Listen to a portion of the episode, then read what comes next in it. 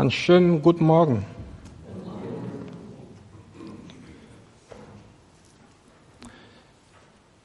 Ich kann mir sehr gut vorstellen, dass, dass, dass, dass die meisten von, von, von, von euch wissen, um was es heute geht. Durch die Lieder habt ihr vielleicht ein, ein, eine kleine Ahnung von dem Thema der Predigt heute. Lass uns beten. Lieber Vater, wir danken dir. Wir danken dir, dass wir uns hier versammeln dürfen, hier in deinem Haus. Danke, dass du zu uns heute Morgen sprechen möchtest. Danke für deine Kinder, die da sind. Ich bitte dich, dass du sie segnest mit deinem Wort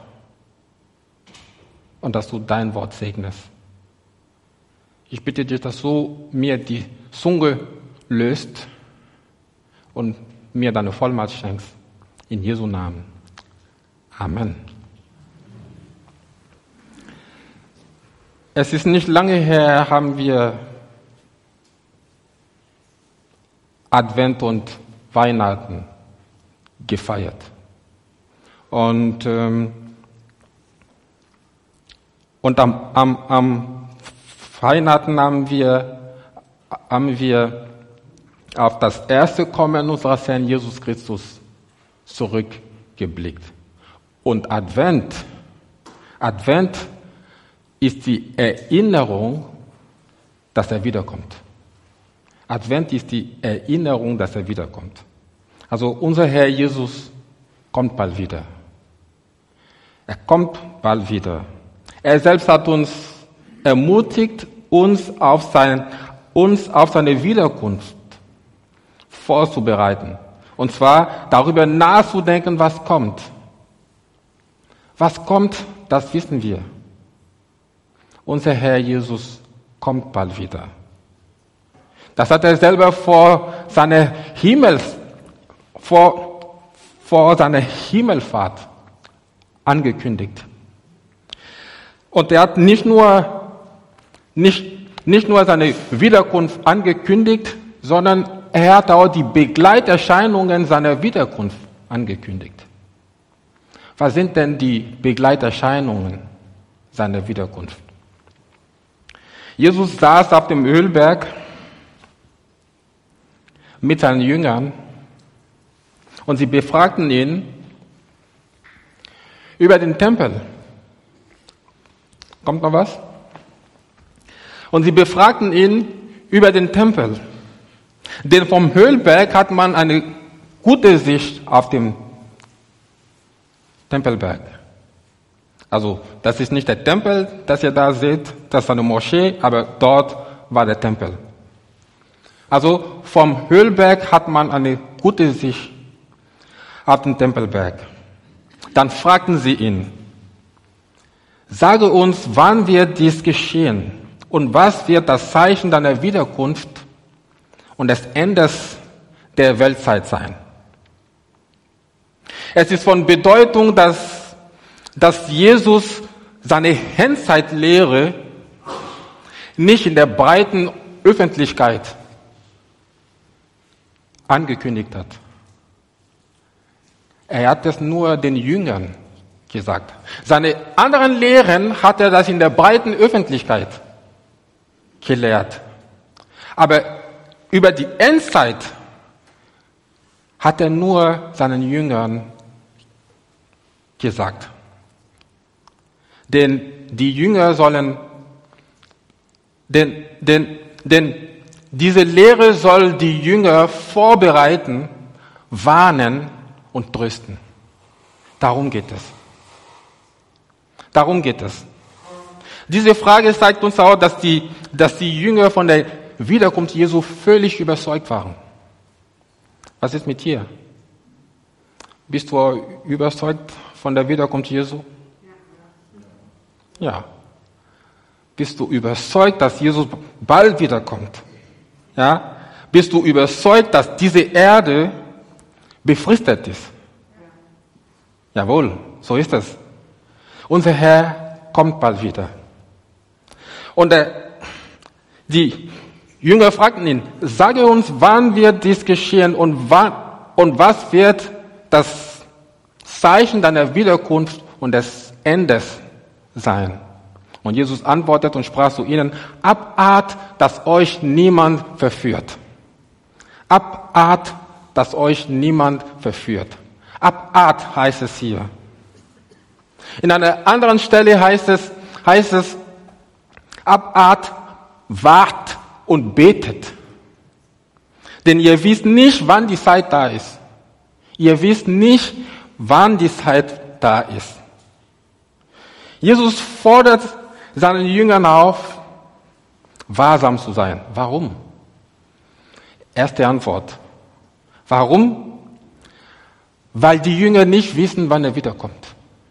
Ich meine, Jesus hat selber gesagt, wenn der, wenn der Hausherr wüsste, wann der Dieb kommt, dann würde er nicht schlafen. Oder dann, dann, dann, dann würde er nicht nicht zulassen, dass sein Haupt, dass sein Haus geraubt wird. Ist das nicht so?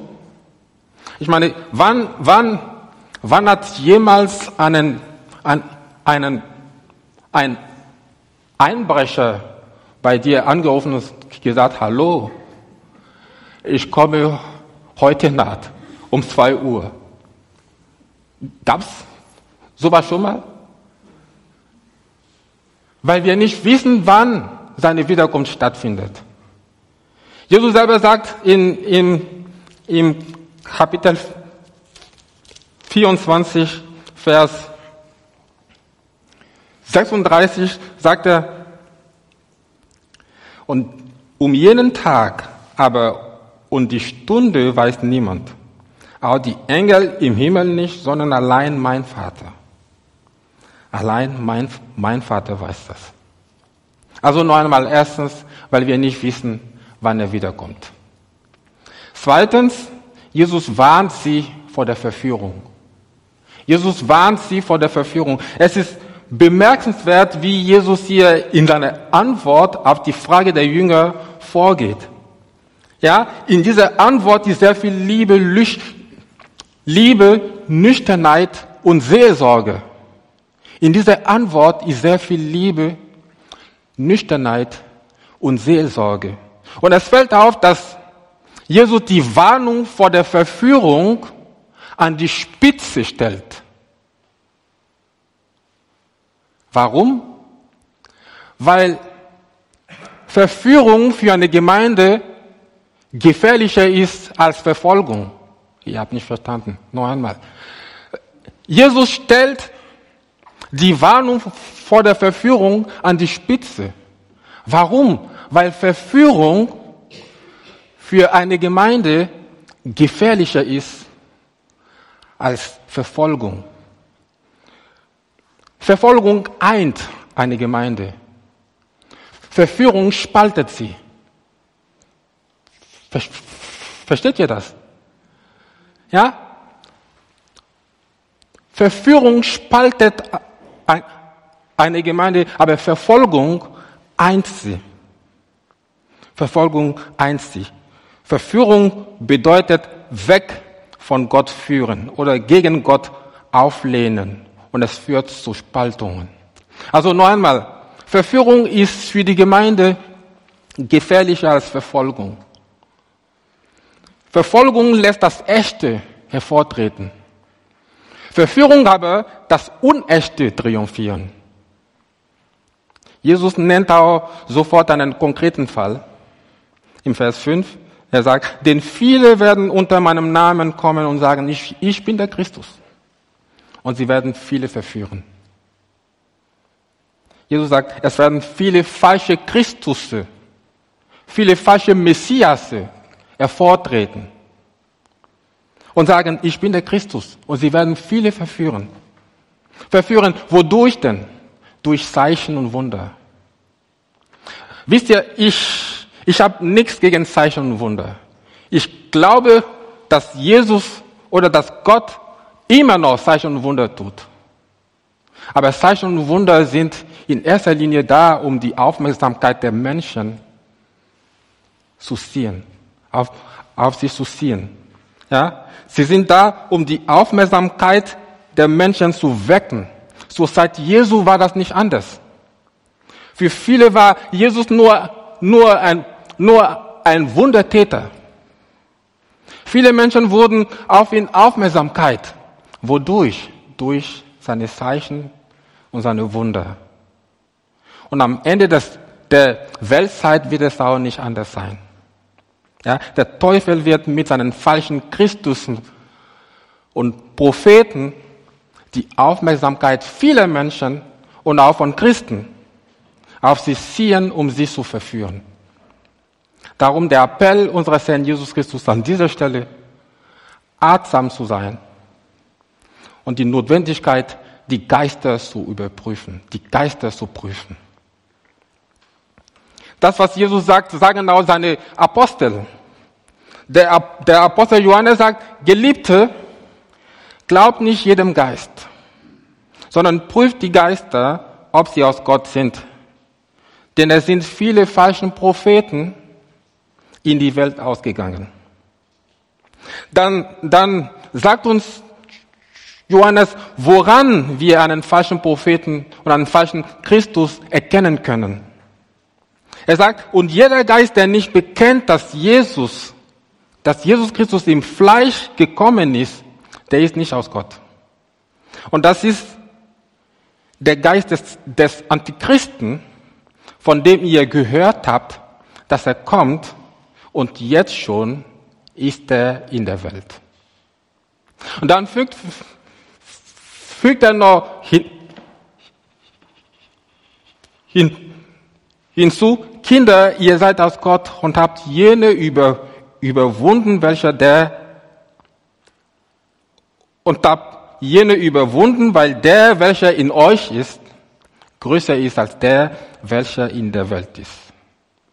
Sie sind aus der Welt. Darum reden sie von der Welt und die Welt hört auf sie. Wir sind aus Gott. Wer Gott kennt, hört auf uns. Wer nicht aus Gott ist, hört nicht auf uns. Daran erkennen wir den Geist der Wahrheit und, und, und den Geist des Irrtums. Und der Apostel Paulus gibt uns auch eine ähnliche eine ähnliche Warnung zur Achtsamkeit, indem er sagt, prüft alles, behaltet das Gute. Haltet euch fern von dem Bösen in jeglicher Gestalt. Und ich sage euch, prüft alles. Auch alles, was ich euch hier von vorne sage, prüft das. Ich kann mich auch irren. Ich kann auch Fehler machen. Prüft das. Prüft alles, behaltet das Gute und haltet euch fern von, von dem Bösen in jeglicher Gestalt. Also erstens, weil wir nicht wissen, wann unser Herr wiederkommt. Zweitens, Warnung vor der Verführung. Und drittens, nachdem Jesus gewarnt hat vor der Verführung, warnt er nun vor Furcht. Hören wir, was er sagt. Er sagt, ihr, ihr werdet aber von Kriegen und Kriegsgerüchten hören. Abart erschreckt nicht. Denn dies alles muss geschehen. Aber es ist noch nicht das Ende. Denn ein, ein Heidenvolk wird sich gegen das andere erheben und ein Königreich gegen das andere. Und es werden hier und dort Hungersnöte, Seuchen und Erdbeben geschehen. Dies alles ist der Anfang der Wehen. Natürlich viele der Ereignisse, die Jesus hier nennt, gab es schon mal in einer, in einer anderen Form schon mal in der Menschheitsgeschichte. Aber kurz vor der Wiederkunft Jesu werden sie in vermehrter äh, Weise kommen. Und in der Tat hören wir zurzeit ständig von Kriegen, von Kriegsgerüchen, von Machtkämpfen. Ein Volk erhebt sich gegen das andere. und, und ein Königreich gegen das andere. Königreich kann hier mit Herrschaft ähm, über, über, übersetzt werden. Große Herrscher ringen also um die Weltherrschaft. Und da sehen wir, wenn wir die Medien anschauen, die Weltherrschaft. Ja, ganze Systeme kämpfen um die Weltherrschaft. Und wir hören auch von Hungersnöten, von Seuchen. An dieser Stelle hier lässt Corona grüßen. Von Erdbeben. Und Jesus sagt, dies ist noch nicht das Ende, sondern nur der Anfang der Wehen. Nur der Anfang der Wehen. Ich spreche von Wehen und dann macht er sich schon bemerkbar. Der Anfang der Wehen. Wehen sind, Wehen sind, sind die, um, die, sind die Umwälzung, die ein neues Leben einleiten. Ihr habt mich verstanden. Noch einmal. Wehen, Wehen sind die, um, die, Umwälz, die Umwälzung, die einer neuen Schöpfung vorausgehen. Eine neue Schöpfung vorausgehen. Von Anfangswehen weiß ich inzwischen einiges. Als, als der junge Kerl da, der junge Kerl da, der sollte eigentlich am 7. November zur Welt kommen. Er kam zwölf Tage später. Aber schon am 4. November hatte Mailin schon Anfangswehen. Und ich sage euch, sie waren total harmlos. Also im Vergleich zu den Schlusswehen waren sie total harmlos. Ich habe sie selber nicht gespürt. Aber von dem, was ich mitbekommen habe, waren sie total harmlos. Aber trotzdem müssen wir uns, müssen wir alles beobachten, wahrsam sein und jederzeit bereit sein, ins Krankenhaus zu fahren. Aber sie waren harmlos.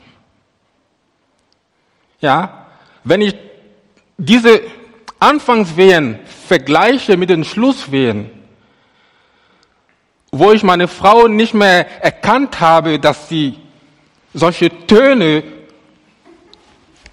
rausschreien kann, dann waren sie total harmlos. Und etwas Ähnliches sagt uns Jesus hier und heute. Er sagt, ihr hört gerade von Kriegen, von Kriegsgerüchen, von Volksverhetzung und dergleichen. Ihr hört hier und dort von Hungersnöten, Seuchen und Erdbeben. Dies alles muss geschehen. Aber es ist noch nicht das Ende. Sondern dies alles ist der Anfang der Wehen. Und inmitten von all dem sagt er, habt hart, erschreckt nicht. Und das ist das Thema für heute. Hab hart, erschreckt nicht. Wie kann man inmitten von all dem hier nicht erschrecken? Wie kann man inmitten von all dem hier ruhig sein? Wie kann man inmitten von all dem da einen kühlen Kopf bewahren? Jesus sagt, Abart, erschreckt nicht. Und das ist Gottes Wort für jemand heute, der gerade eine schwere Zeit durchmacht. Oder für jemanden, der Zukunftsangst hat. Du hast Zukunftsangst. Du weißt nicht, was aus Deutschland wird. Du weißt nicht, was aus unserer Welt wird. Man spricht ständig hier von Klima und all das. Ich habe neulich so Mailin gesagt, wenn eine gewisse Partei in Deutschland an die Macht kommt, dann ist es für mich Zeit, Deutschland zu verlassen.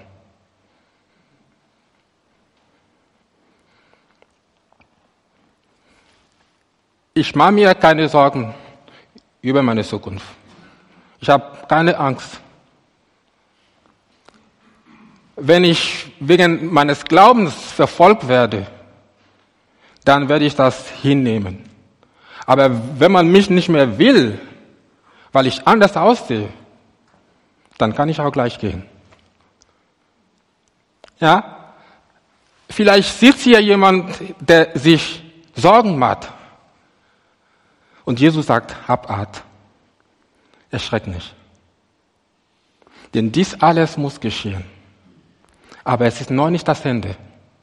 Dies alles muss geschehen, aber es ist noch nicht das Ende.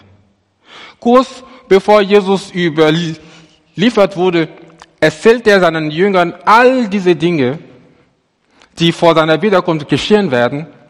Und dann gab er ihnen ein, ihnen ein Trostwort. Er sagte zu ihnen, dies alles habe ich zu euch geredet, damit ihr in mir Frieden habt. In der Welt habt ihr Bedrängnis. Aber seid getrost, ich habe die Welt überwunden. Und dieses Trostwort gilt uns heute. Inmitten von all dem schenkt uns unser Herr seinen Frieden.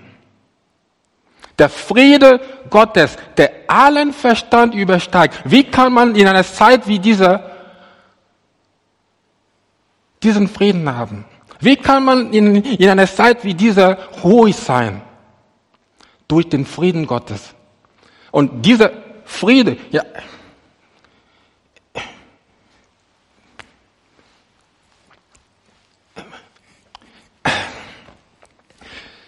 ich kann diesen Frieden nicht, nicht beschreiben. Das ist genau das, was der Apostel Paulus sagt der Friede Gottes, der allen Verstand übersteigt, wird eure Herzen und Gedanken bewahren in Christus Jesus. Das ist ein Friede, den man nicht mit Worten fassen kann. Das ist ein, das ist ein Friede, der Friede unseres Herrn Jesus Christus, der wusste, was auf ihn zukommt und trotzdem ging friedlich seinen Weg. Dieser Friede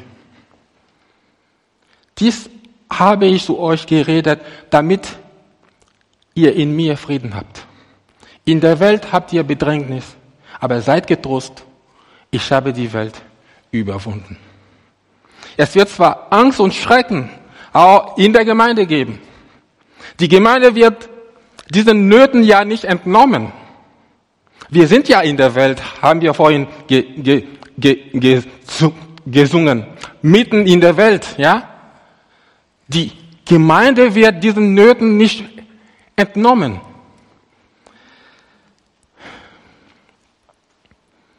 Dennoch soll sie im Blick auf Jesus die Angst überwinden.